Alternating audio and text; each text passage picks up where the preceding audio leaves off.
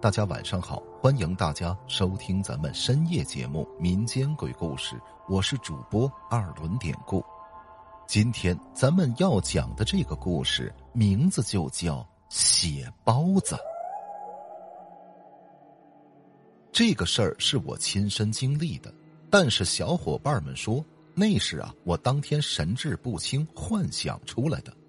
那么，到底是不是我自己的幻想？现在我就讲出来给大伙儿听听。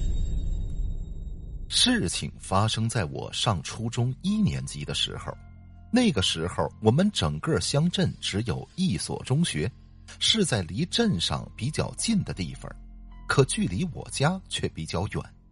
当时交通又不太方便，所以妈妈只能每天早上五点起来给我做早饭吃。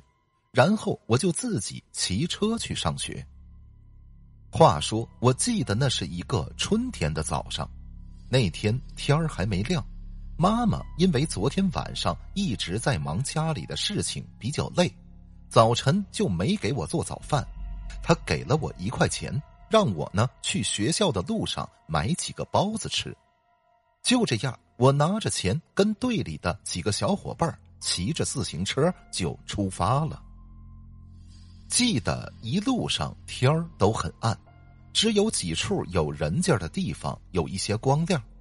可那个时候我们觉得很好玩跟小伙伴们在自行车上打打闹闹，很是逍遥自在。大概骑了一半的路程，我肚子有点饿了。此时我看见前边有一户人家开着灯，路边还摆了一个冒着热气的蒸笼。我开心的赶紧把自行车骑过去，要买几个包子吃。卖包子的是一位老爷爷，看着我感觉似曾相识，没想那么多，掏钱买了两个肉包子。那时候的包子是三毛钱一个，老爷爷笑呵呵的找了我四毛钱。我接过钱揣进裤兜之后，随手掰开一个包子，就准备大吃一顿。这时候，老爷爷在旁边笑呵呵的说：“小朋友，包子有点烫，你慢慢吃。”伴随着老爷爷的声音，此时我一看，天哪！那个包子里边竟然流出来了红色的液体，那瞬间粘的我的手上到处都是，我吓坏了。后来里边的液体源源不断的开始流到我的身上。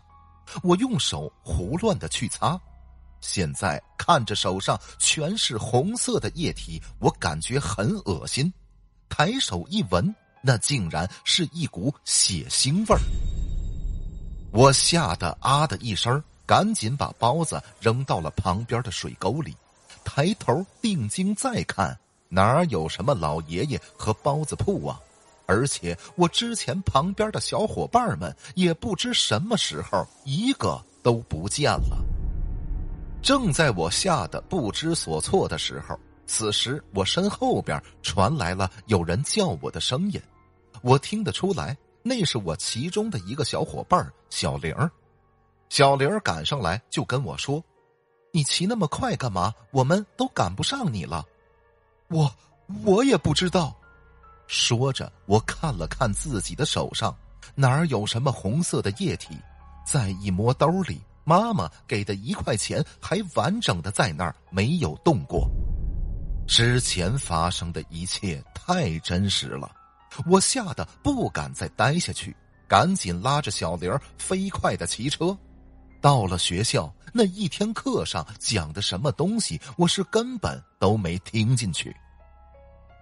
放学回家之后，我把这事儿告诉了父亲。他听完抽了口烟，皱着眉头对我说：“小峰啊，以后走那块地方的时候，记着一定要跟小玲他们一块儿走，明白了吗？”接着，父亲呢就没再说什么了。后来有一次，大伯无意中告诉我说，那个地方之前确实有一个老爷爷开了个包子铺。他经常早晨在路边摆个小摊子，不过几年前有一回，路上一辆车失控了，老爷爷跟他摆的摊子被车全都撞翻了，结果老爷爷当场就被撞死，那血是流了一地呀。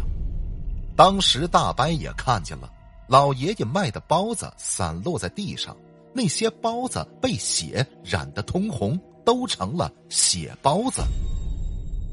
听了大伯说的这些，我觉得我那天的遭遇根本就不是幻觉。那三年，我每次骑车经过那儿，我都会有意无意的朝那个地方看看，而我也是再也没有见过那个老爷爷和他的包子铺了。好了，今天的这个小故事咱们就讲到这儿了。还是希望大家能通过订阅、点赞、转发、评论本专辑来支持一下咱们节目。分享故事、进群聊天，您都可以加 PPT 五九二八八。